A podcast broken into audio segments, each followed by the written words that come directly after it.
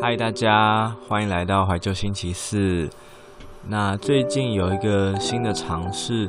就是我和我的朋友艾克特，然后我们有一个新的合作计划，就是未来的生活风格的访谈内容啊，Podcast 的部分会放在我这里，然后影片的呈现会放在他的 YouTube 频道，所以大家可以上艾克特的 YouTube 频道上去看看。然后我也会把链接放在下面。那这样做的原因，其实是希望说，嗯，生活风格其实是一个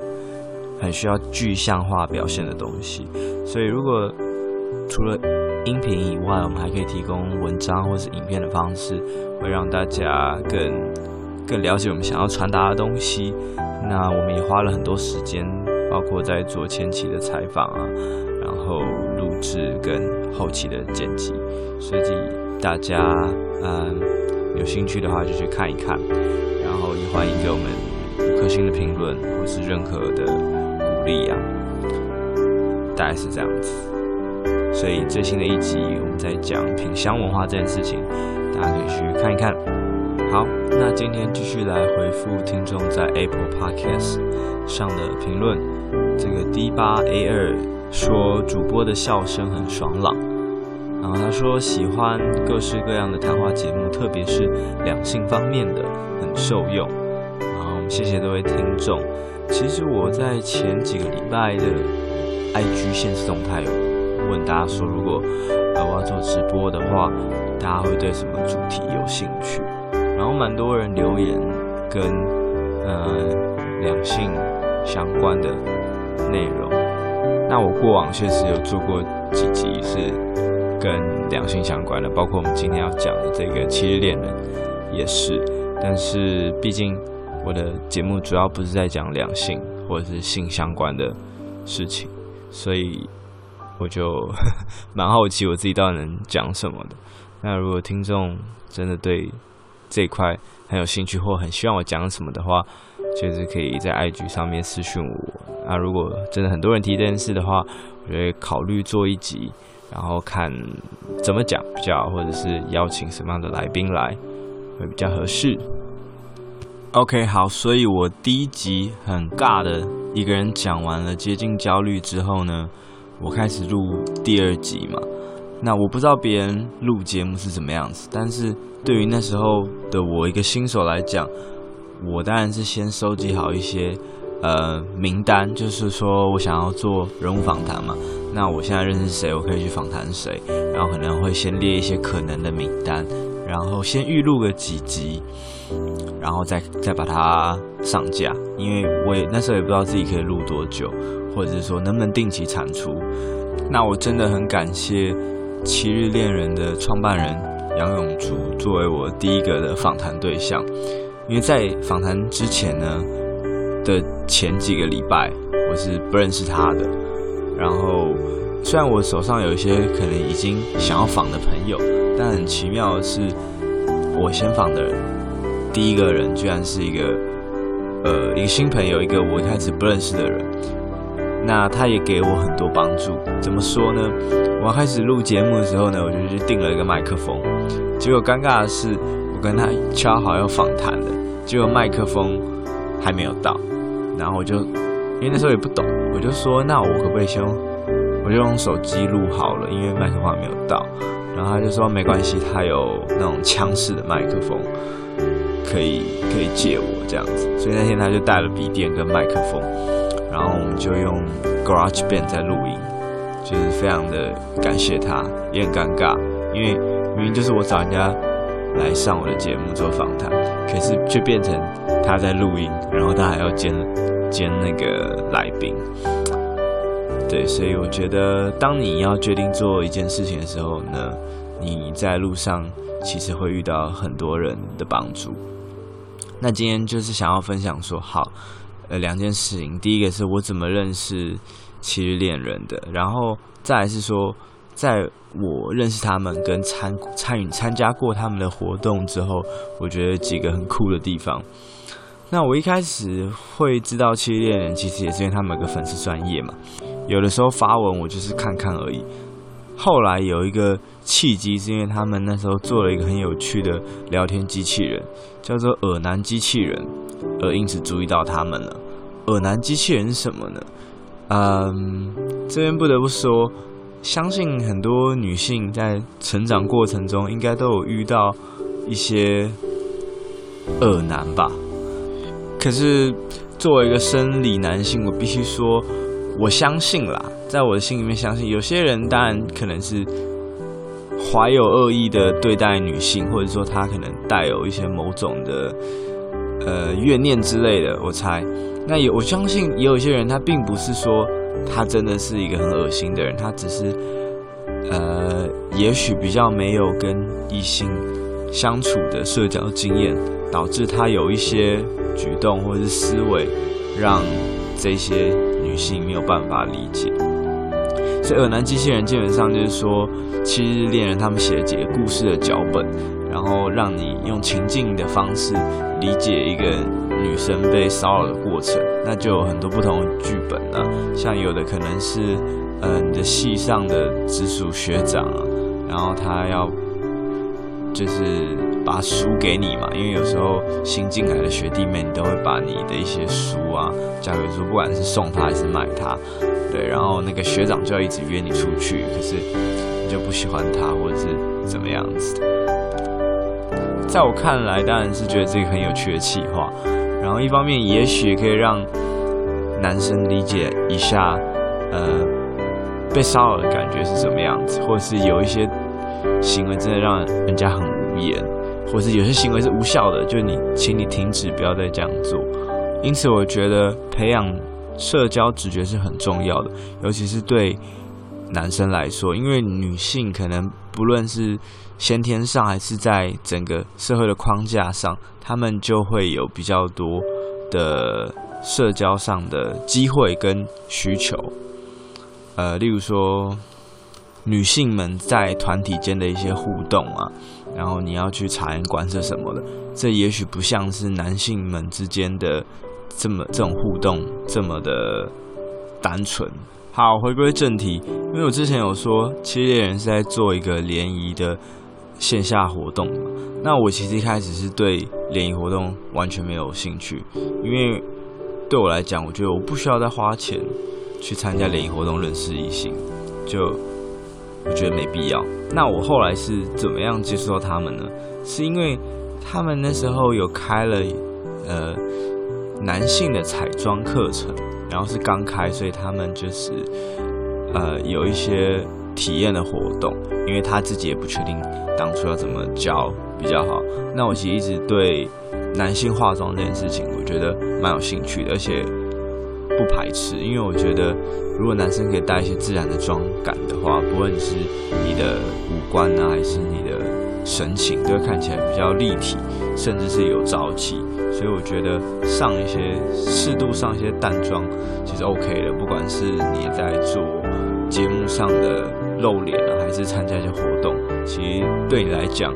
你懂得一些简单的妆法是对你有加分的。所以后来那时候我就去了，也确实有学到一些实用的技巧，我觉得很棒。那在那一天结束的时候呢，几个人就是要一边离开嘛，一边在跟。这个永竹就他们创办人聊天，然后他突然跟我说，就是隔天有一场联谊活动，但是他们忘了找呃观察员，就他们叫做甜点特务，他忘了找男生的这个角色，问我跟另外一个男生有没有兴趣来当这个甜点特务。我就想说，哎，好啊，那就是参加一下这个联谊活动，感觉好像也。还不错。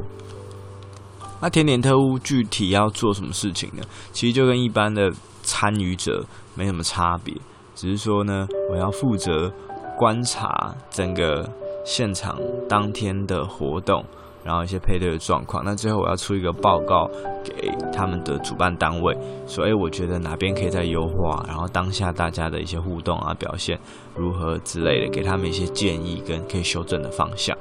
那其余我还是一样可以配对，跟其他的这个参与者没有什么权益上的差异。因此后来我就因缘际会去当了两次的甜点特务，所以这个是其中一个我觉得他们做的很棒的地方，是他们有透过使用者体验在不停的优化自己的产品跟服务。那我觉得这如果是想要办活动的朋友是蛮实用的一个建议。另外一个我觉得他们很用心的地方是，哎，我在之前的访谈也有提及到说他们会做了一些特别的尝试。例如说，像是性倾向的部分，有可能有男同志、女同志，然后双性恋等等的。那有一些很特别的场次，其中有几个我觉得蛮有意思的。一个叫做师场，师场的意思就是说呢，顾名思义，你要你的职业是要有这种所谓三师的，例如说什么医师啊、会计师、律师这些人才能来参加。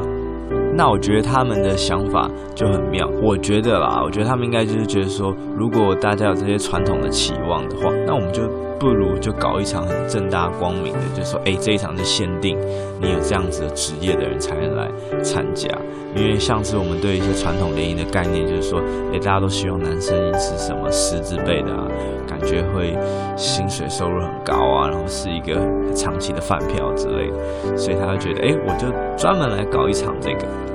然后除此之外，他还办了一个呃帅场。帅场的意思就是说呢，如果你觉得你很帅的话，可以来参加这一场。然后我们会因为你的帅而给你不同的呃折扣。那这个帅要怎么定义呢？就是你要递交你的照片，然后他会有一个颜值的审查。那颜值的审查如果是主办单位来办，当然不公平嘛。所以他在。办这个帅场的时候，他就有两个表单可以填，一个是我想要呃证明自己很帅，然后我就会交我的照片到这个 Google 的表单嘛。那另外一个是，哎，我想要当颜值的审查员，就是我想要来看大家的颜值如何，那我就一样。就是报名这个审查员，那我就随机拿到一些照片，然后我就在上面给评分，给完之后再回传给档主办单位，确保说，诶，这个评分是是公开公正的。那我觉得这个想法就很有趣啊，所以那个当下我就决定说，天哪，我想知道自己 到底算不算帅。那最后我拿到的分数是满分是五分，然后我拿到了三点七分。那他们对帅的标准定义就是要三点六分以上的人才可以参加，所以我觉得我以后应该可以很自信的跟大家讲说，我算中间偏上吧。毕竟还有一个那个，就是他会给我一个一个那个颜值审查的结果表，就是会匿名嘛，就是说，哎，谁给你几分啊？评语什么？但我不知道是谁啦，只是说我会知道说，哎，我总共拿到了几个评分。然后最后加总起来分数是多少？所以我觉得这个也是蛮有趣的一个一个概念。那帅场的相反之外，他们有办了一场叫卤蛇场，就是那一场的参加的男女，如果你觉得自己很鲁很废的话，就是可以去报名那一场去参加。但后来听主办单位的反应是说，其实来参加的人也没有真的都这么鲁啦。对啊，所以我觉得。嗯他当初会让我想要去访谈他的原因，是因为他们做了很多跟这种传统的联谊平台不一样的事情。那我最后想跟大家讲的是说，虽然我们生在一个很恋爱自由的时代，但我觉得大家也不用太过于排斥联谊这件事情。不管是朋友揪的这种联谊，还是参加活动的办的这种联谊，因为其实。联谊是一件蛮困难的事情哦。你想，你要在这么多的参加者里面快速的介绍自己，然后又要让自己在对方留下一个好的、深刻的印象，这时候其实就蛮吃你的临场反应，跟你对你自己的了解够不够。因此，我会蛮鼓励大家去参加联谊的。那你也可以认识到一些不同生活圈的朋友。那以上就是这一周的怀旧星期四的小故事。然后有一句话说得很好：“念念不忘，必有回响。”这件事情其实是有 update 的，就是我在去年年底的时候有拿到这个 Apple 的官方精选的 Podcast 推荐，就是出现在首页那个。那那时候我做了一件事情，我把这个好消息跟我过往的所有访谈者分享，当然不是要炫耀什么，我是想要跟他们讲说，就是没有他们的贡献的话，就是今天不会拿到这个肯定，因为我的节目是在做访谈嘛，所以来宾就是我一个很重要的灵魂人物。另一方面，我等于也是跟这些访谈者重新搭上线，因为不见得每个人都是我的朋友，所以聊聊近况啊什么的。这时候永竹就有介绍了一个新的访谈的对象，他觉得很有趣的人给我认识。然后这个访谈对象呢，我们最近也刚录完，正在做剪辑。然后更奇妙的事情就是，呃，七日恋人的这个创办人呢，要跟这个新的访谈对象，他们有一个新的企划，有一个算是一个新的创业上的合作吧。那至于会是什么呢？我们就敬请期待喽。所以说，这个世界有时候真的是非常的小，然后也想要再重申一次：当你想要做一件事情的时候呢，你在这条路上其实会有很多人在默默的帮助你，所以千万不要放弃，加油！拜拜，我们下周见。